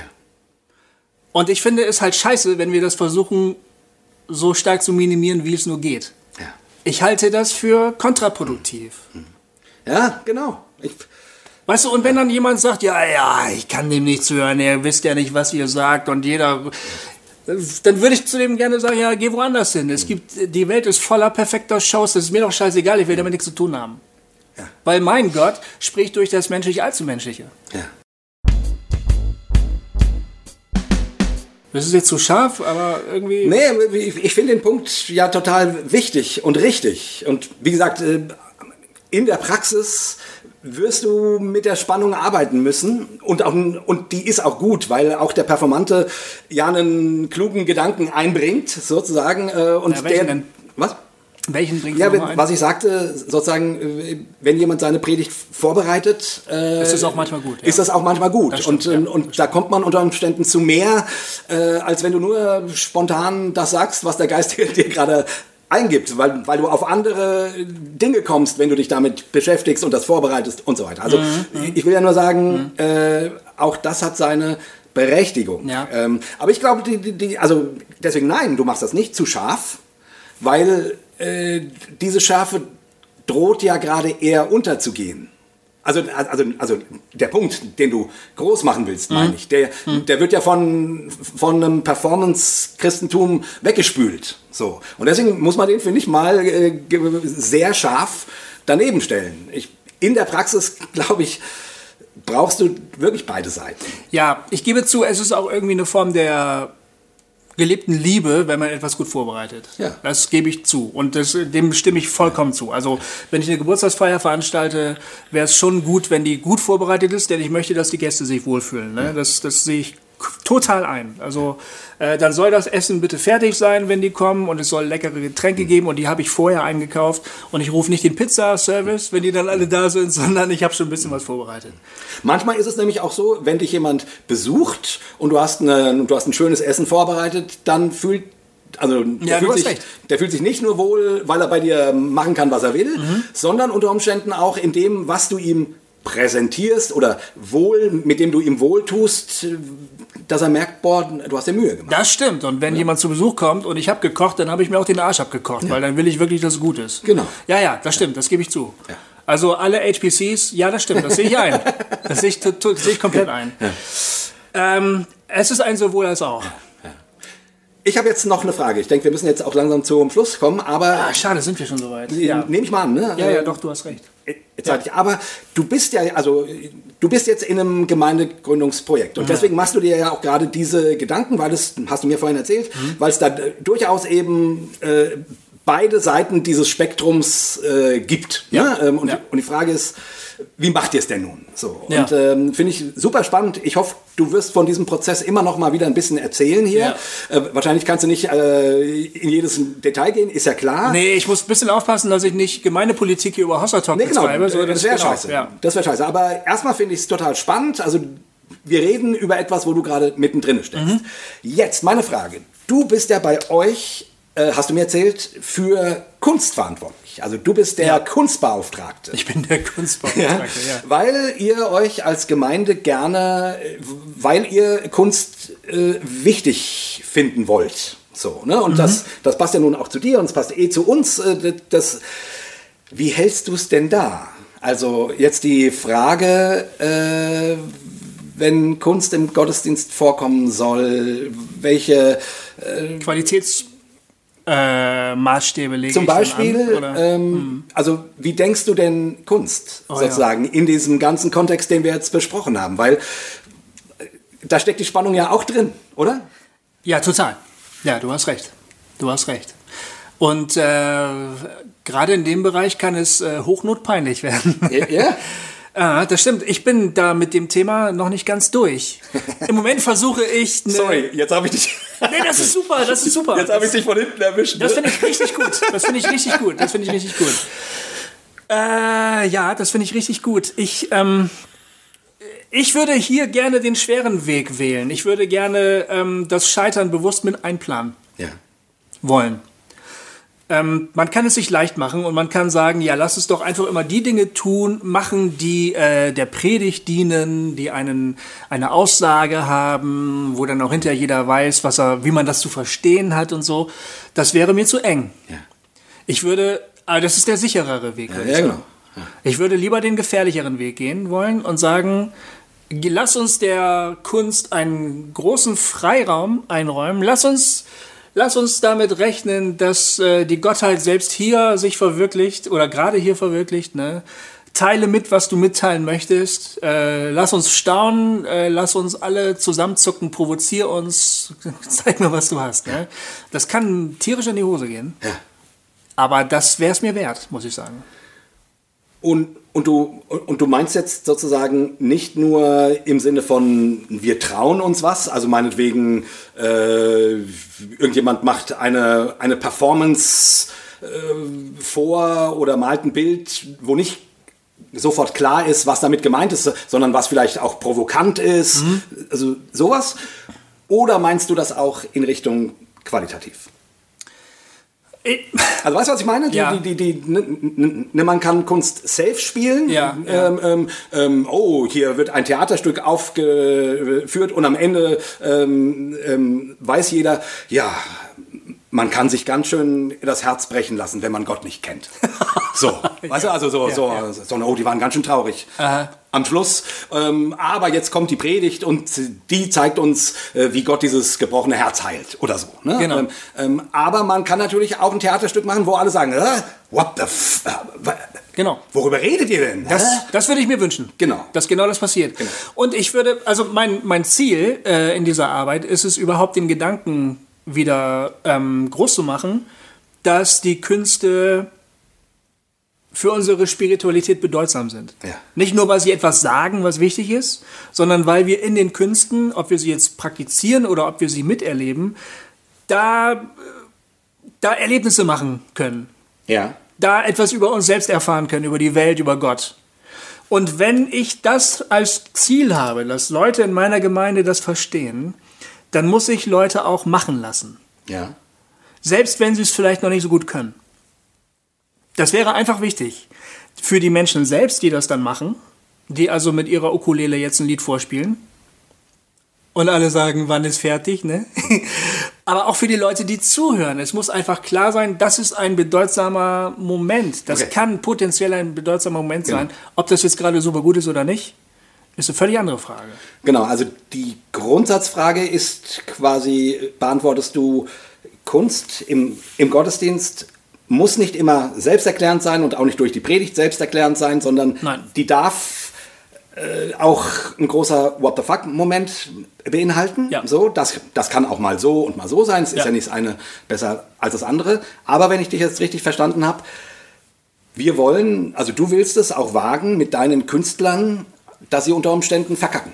Ja, klar. Also dass sie, dass sie performativ oder, oder von der Qualität, wo man dann hinterher sagt, ja, also, also nicht, was wollte, boah, es war voll intensiv, aber was wollte mir, mir der Künstler sagen? Ja, ja. Sondern wo, Ja. wo Leute sagen, ja, ich nehme an, es sollte in die Richtung gehen, aber irgendwie war das verkackt. Genau.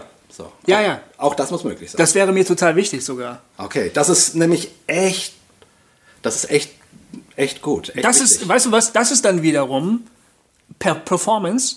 Also das ist die, das ist eine, das ist, das drückt das performativ aus, was mir wichtig ist. Ja. Dass so etwas im Rahmen einer geistlichen Gemeinschaft möglich ist. Ja. Und vielleicht sagen alle, ah, schade, hat heute nicht so gut geklappt, versuch's in zwei Wochen nochmal. Zum Beispiel. Genau. Ist nicht schlimm. Ja. Ist doch überhaupt nicht schlimm. Es hat ganz fürchterlich geklungen. Ich habe es auch fast nicht ausgehalten, aber macht nichts, ne? Selbst das, also ich meine, wer hat gesagt, dass Kunst immer schön sein soll?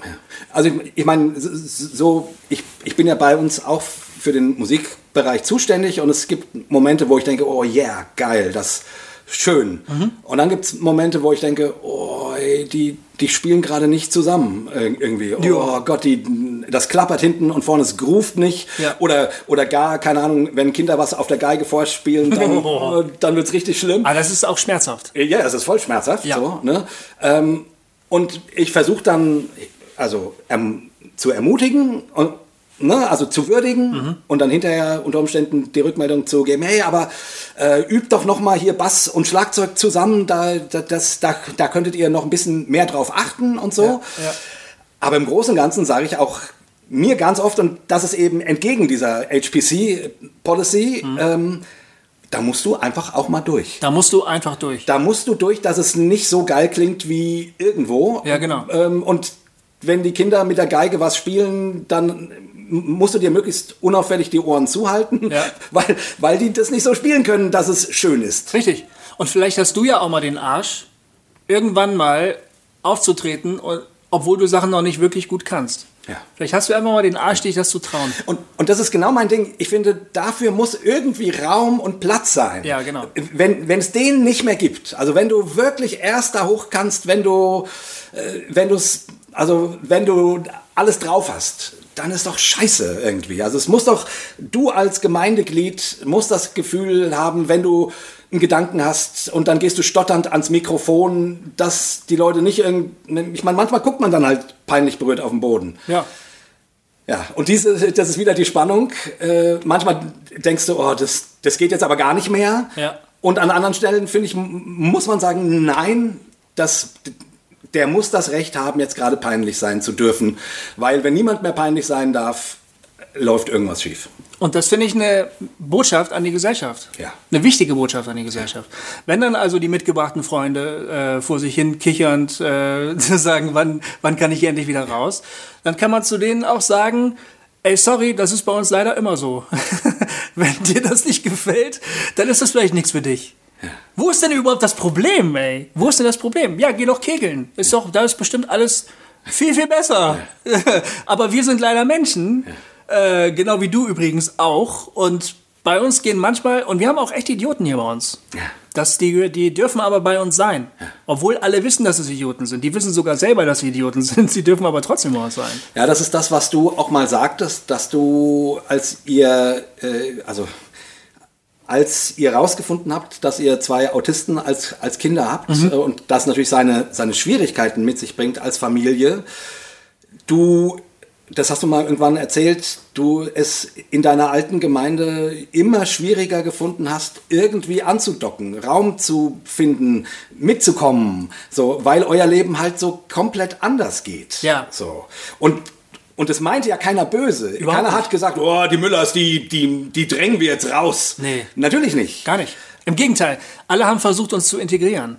Ja. Das Problem war nur, dass es nicht ging. Ja. Dieses, äh, die, diese Idealvorstellung von Gemeinde, wie sie zu sein hat, die Regeln, die dafür geschaffen worden sind, die haben das nicht zugelassen.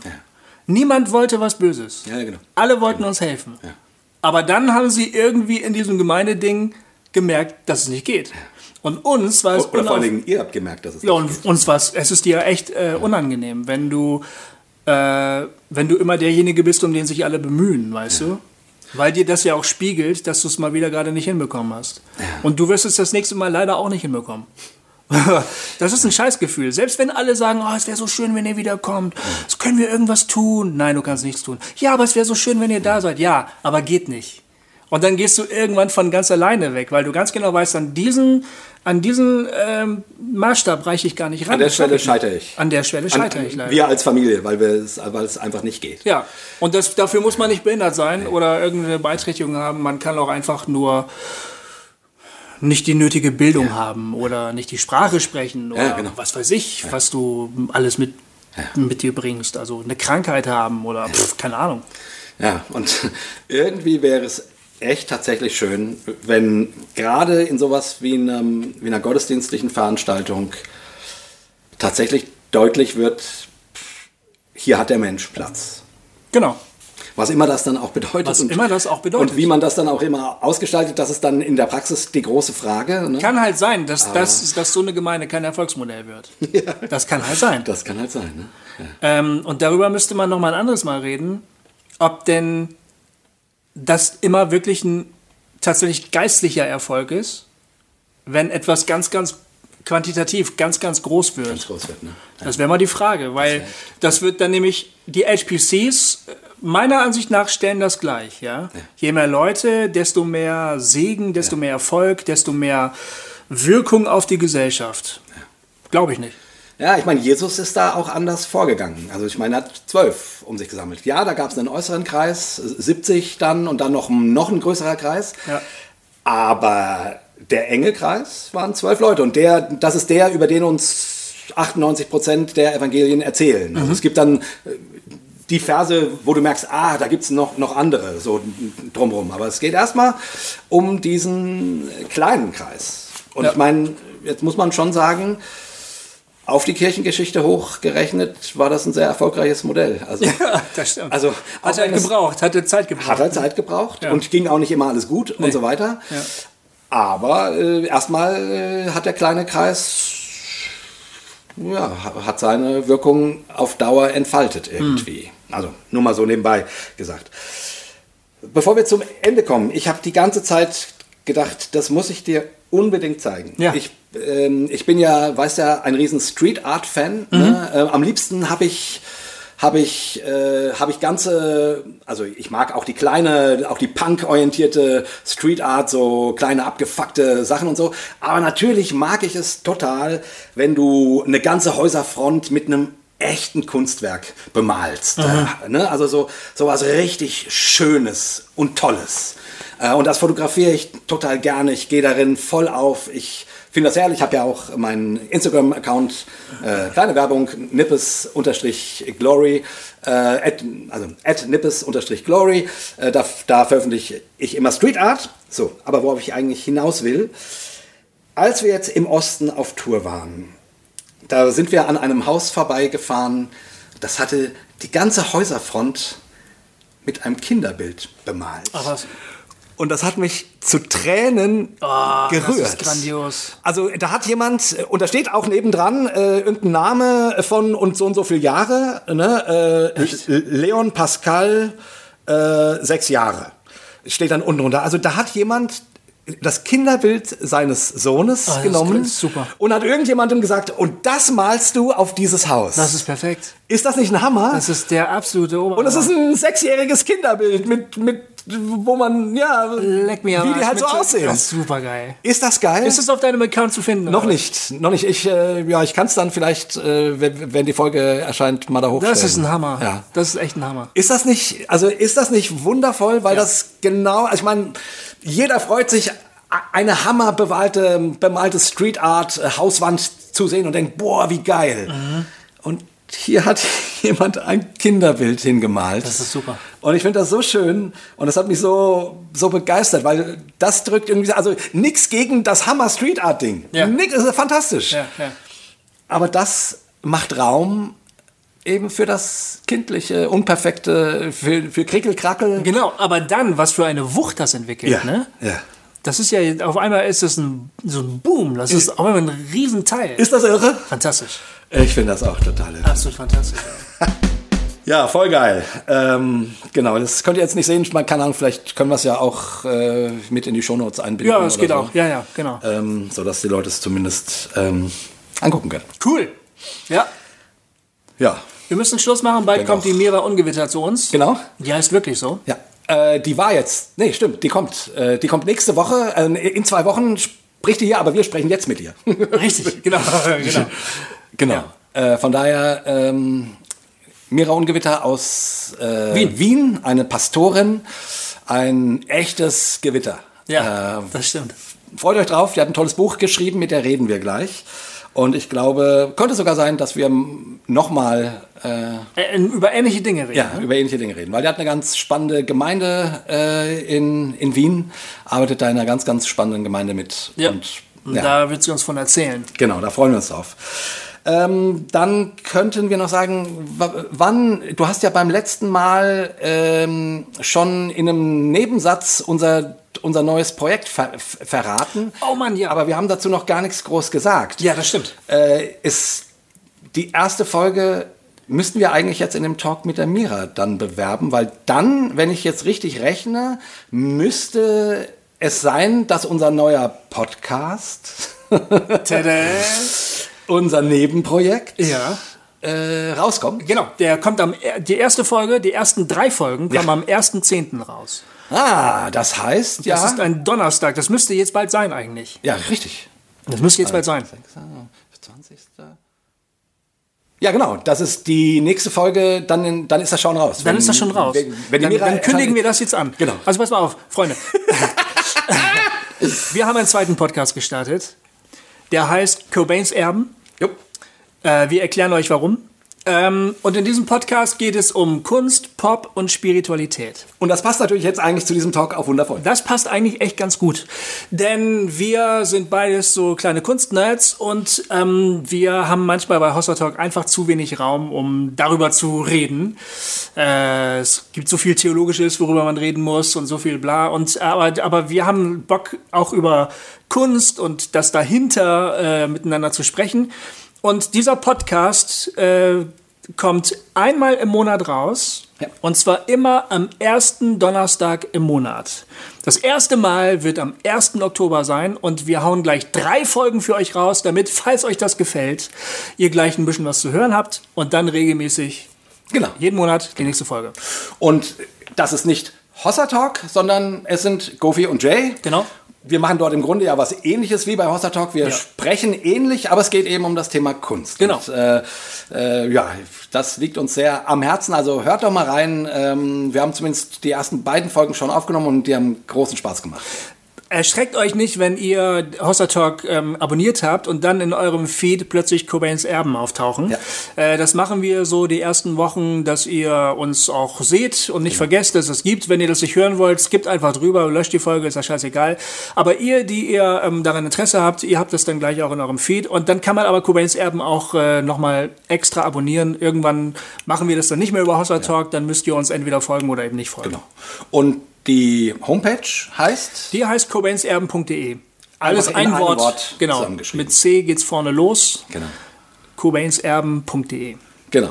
Da, dort könnt ihr es auch, auch natürlich streamen. Genau, Also, ne, wenn richtig. ihr es nicht per Podcast-Catcher oder so abonnieren wollt. Genau. Genau. Und als allerletztes, ähm, es waren Sommerferien und äh, ganz viele von euch haben uns wie immer regelmäßig unterstützt. Und ganz, ganz, ganz, ganz, ganz, ganz vielen Dank. Aber wie es immer ist im Sommerloch, äh, spricht sowas auch ein bisschen ein. Ich will jetzt hier nicht um Geld betteln, sondern einfach nur, wenn du mal wieder Bock hast, Hossa Talk irgendwie zu unterstützen, jetzt wäre ein fantastischer Zeitpunkt. genau. Uns irgendwie ein bisschen was rüber zu schieben. Äh, ihr wisst, wir sind euch so dankbar, äh, dass, dass, es von, dass es Leute gibt, die uns wirklich monatlich regelmäßig unterstützen. Das ist so lieb. Und dann gibt es immer wieder Leute, die, die machen das einmalig mit irgendwie und überweisen uns was oder per PayPal oder so. Äh, also vielen, vielen, vielen, vielen Dank.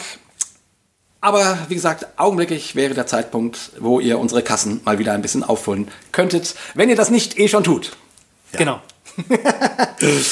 Ach, Jetzt ist, ich, ich habe immer Schwierigkeiten, über Geld zu reden. Nee, du machst das richtig gut, finde ich. Gut, ja, ja, du hast es gelernt im Laufe der Jahre.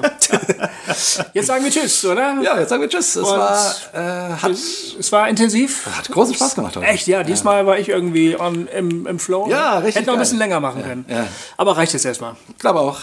Wir Schreibt uns eure Gedanken. Ah ja, sorry. Auf genau. der Homepage, bei Facebook. Äh, genau. Ähm, votet mal wieder äh, eine Folge bei iTunes. Das tut uns gut. Dann lernen uns noch mehr Menschen kennen.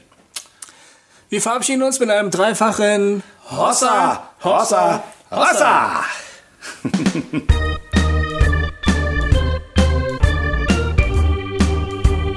Hossa Talk.